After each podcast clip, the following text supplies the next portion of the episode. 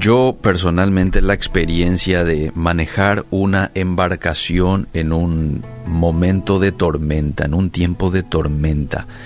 Pero aquellos que sí tuvieron esta experiencia cuentan de que es aterrador esta cuestión. ¿Por qué? Porque la visión se hace oscurecida y eso hace sentir al que está dirigiendo la embarcación inseguro, inseguro y teme por su seguridad y la de los demás pasajeros. Lo mismo ocurre en el caso de las tormentas espirituales. Esto sí ya me tocó vivir, tormentas espirituales. Circunstancias repentinas e inesperadas que parecen poner nuestro mundo de cabeza. Hay un pasaje en Mateo 14, desde el versículo 22 en adelante, que nos muestra cuando los discípulos estaban siendo golpeados por vientos huracanados en el mar de Galilea. No me va a dar el tiempo para leer todo el pasaje, pero sería bueno que en algún momento lo puedas leer un poquito porque nos va a dejar enseñanzas interesantes. Ellos aprendieron algunas verdades valiosas que también pueden ayudarnos a nosotros en medio de nuestras propias tempestades. El pasaje nos muestra de que Jesús intercede por nosotros. Mientras los discípulos estaban luchando con el viento y las olas, el Señor dice que estaba en el monte orando. Hoy en día está en el cielo intercediendo por todos nosotros, según lo que nos muestra Romanos 8:34.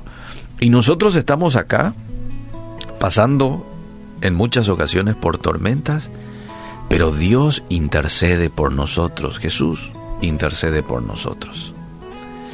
Lo segundo que nos muestra el pasaje es de que Jesús es nuestro protector. ¿Mm? ¿Por qué?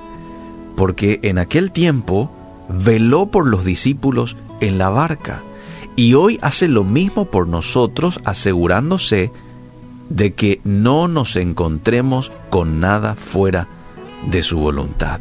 El pasaje allí en Mateo 14 nos muestra que Jesús fue a ellos estuvo con ellos, les asistió en medio probablemente de los gritos de desesperación allí de los discípulos y de esa eh, de ese sentimiento de impotencia que probablemente tuvieron en su momento ahí luchando con este el agua y con el viento. Bueno, Jesús estuvo ahí en medio de esa situación, como lo hace hoy. Él está en medio de nuestras situaciones difíciles. Pero yo no le escucho, dirá alguien. Yo no lo veo. Eso no significa de que Jesús no esté allí en medio de tu dificultad. Él está. Muchas veces está en silencio, muchas veces está hablando y nosotros no le escuchamos. Muchas veces utiliza diferentes formas para hablarnos y nosotros no lo identificamos. A veces nos habla a través de un niño, ¿por qué no? Varias veces me ocurrió a mí de que Jesús alentó mi vida a través de lo que un niño me dice, de lo que mi hija viene y me dice, ¿verdad? A través de, no sé, una música, a través de una reflexión. Dios puede hoy estar hablando a tu vida. Es una manera en que Jesús asiste, te asiste en medio de tu necesidad. Y lo tercero Jesús se muestra soberano sobre todas las tormentas. Dios es quien determina la intensidad de la tormenta a nuestras vidas. Nos guía a través de ellas y les pone fin en su tiempo perfecto.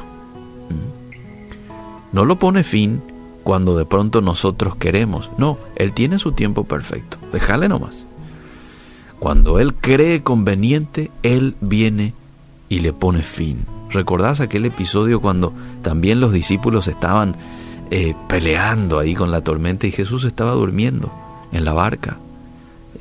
No, no, él no, viene, no se despierta a la primera. Quizás habrán pasado unos buenos minutos, minutos importantes también de desesperación en aquel momento para los discípulos, hasta que Jesús se despierta y va y toma el control de la situación. Jesús no nos ha abandonado en las tormentas, sino que está involucrado íntimamente, usándolas para nuestro beneficio. Esto a veces puede que nos cueste entender. ¿Usadas para mi beneficio esta tormenta? Sí. Lo utiliza para tu beneficio. Todas las cosas que ocurren a aquellos que aman a Dios les ayuda para bien. Es lo que dice el libro de Romanos 8:28. Todas las cosas les ayudan a bien a los que aman a Dios.